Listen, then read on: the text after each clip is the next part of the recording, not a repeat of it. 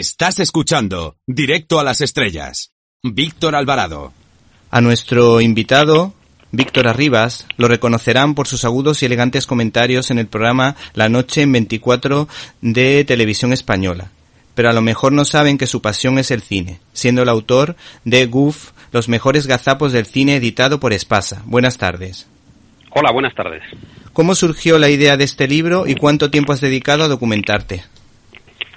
Bueno, pues la idea es eh, de la editorial de Espasa. Eh, hace pues como un año y medio me propuso la, la posibilidad de hacer un, un libro un, un, poco consecuencia de los, de los libros que yo he publicado antes relacionados con el cine clásico, pues hacer un libro donde se, donde se hiciera una especie de, de recopilación o de catálogo de, de, los grandes errores del cine, ¿no? de, de las grandes meteduras de pata que ha habido en las películas, de fallos históricos, fallos geográficos y que lo recopilara y le diera forma con un, con un libro que fuera ameno, que fuera entretenido.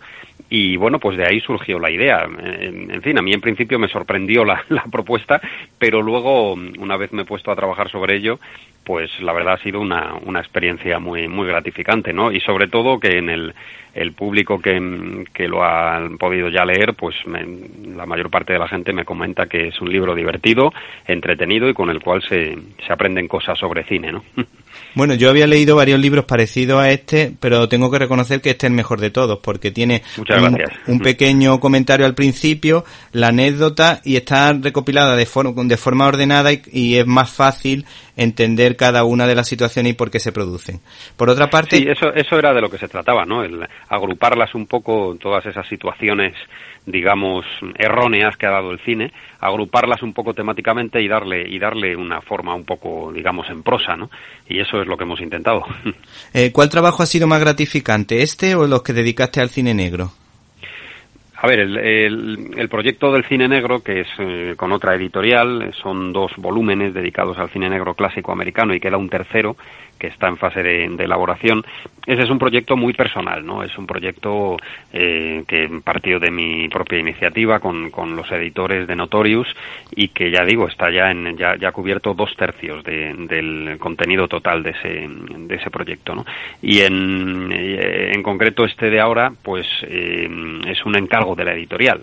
Eh, ni es mejor ni es peor sí, que los sí. anteriores, pero al ser un, un, encargo, digamos que tiene más parte de mí lo que he hecho en el cine negro que lo que he hecho en este último libro, ¿no? Sí, sí. Ahora, si te parece, para que nuestros oyentes se animen a leer este libro, en primer lugar sí. nos ha llamado la atención el top ten de los gazapos, donde destacan eh, grandes producciones como Los pájaros, Apocalipsis Now, Harry Potter o La Guerra de las Galaxias. ¿Qué destacarías de este ranking? Bueno, el ranking es eh, un poco la eh, la recopilación de errores que se ven en la pantalla viendo eh, con el visionado de esas películas y que mm, están clasificados así por una por una página web de internet que se llama Movie Mistake en la cual pues los propios internautas, los lectores, los, aficionados al cine, pues van in, incluyendo, eh, en fin, pequeñas eh, disfunciones que han observado en la película. Todo eso pasa luego un filtro, el filtro de los, de los creadores de esta web, y ahí es donde se considera, eh, si, si, si se confirma, donde se considera que ha habido un error en, en la película, en una situación, en un personaje, en una apreciación, en algún detalle, ¿no?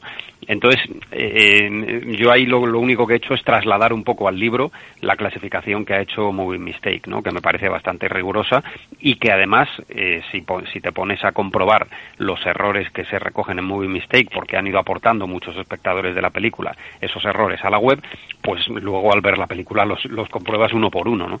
O sea que tienes, tienes la posibilidad de irlos viendo en la pantalla, ¿no? ¿Y, y Entonces, cómo... de eso, de eso se trata, ¿no? De, de hacer una especie de sumario de cuáles son las películas con más errores de, de la historia. ¿Y cómo directores tan famosos pueden tener tantos fallos?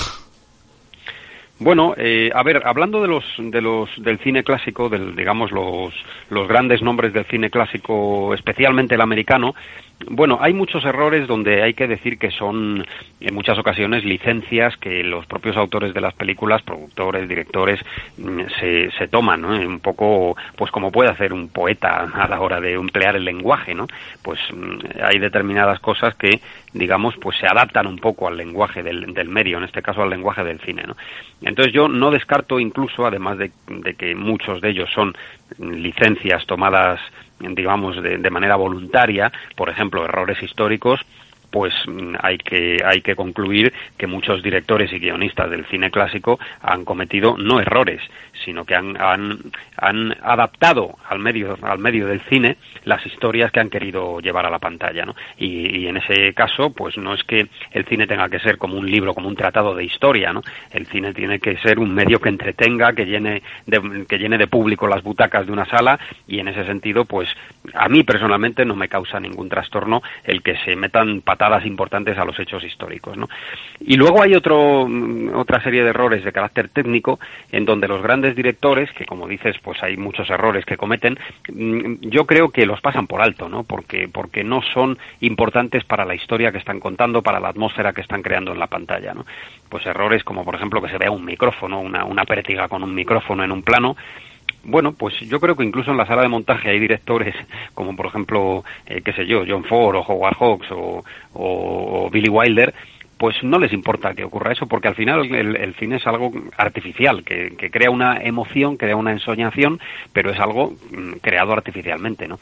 Entonces, bueno, pues mm, no, no descarto, eh, y es un poco la investigación que yo he hecho, no descarto que muchos de esos errores hayan sido no voluntarios, pero, en fin, que hayan quedado en la pantalla de manera voluntaria por, por parte de los directores, ¿no?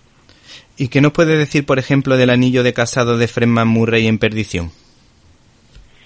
Bueno, pues eh, sí, efectivamente es uno de los errores que, que localicé en, el, en la película, ¿no? Bueno, pues eh, claro, él, el personaje no está casado, de hecho él, digamos que empieza una aventura sentimental con la protagonista de la película y es un agente de seguros joven y no, no tiene compromiso anterior. ¿Qué pasa? Que el actor Fred McMurray sí estaba casado, ¿no? Entonces en, en alguno de los días del rodaje nadie le avisó de que se quitara su alianza y la alianza sale en, en pantalla, además bastante gorda, ¿eh? bastante gordita. Sí, sí. Y entonces bueno pues se ve es bueno pues una digamos una de esas una, de esas disfunciones fíjate que en este caso yo creo que incluso habría quien se diera cuenta en el plato ¿Te está gustando este episodio? Hazte fan desde el botón apoyar del podcast de Nivos. Elige tu aportación y podrás escuchar este y el resto de sus episodios extra. Además, ayudarás a su productor a seguir creando contenido con la misma pasión y dedicación.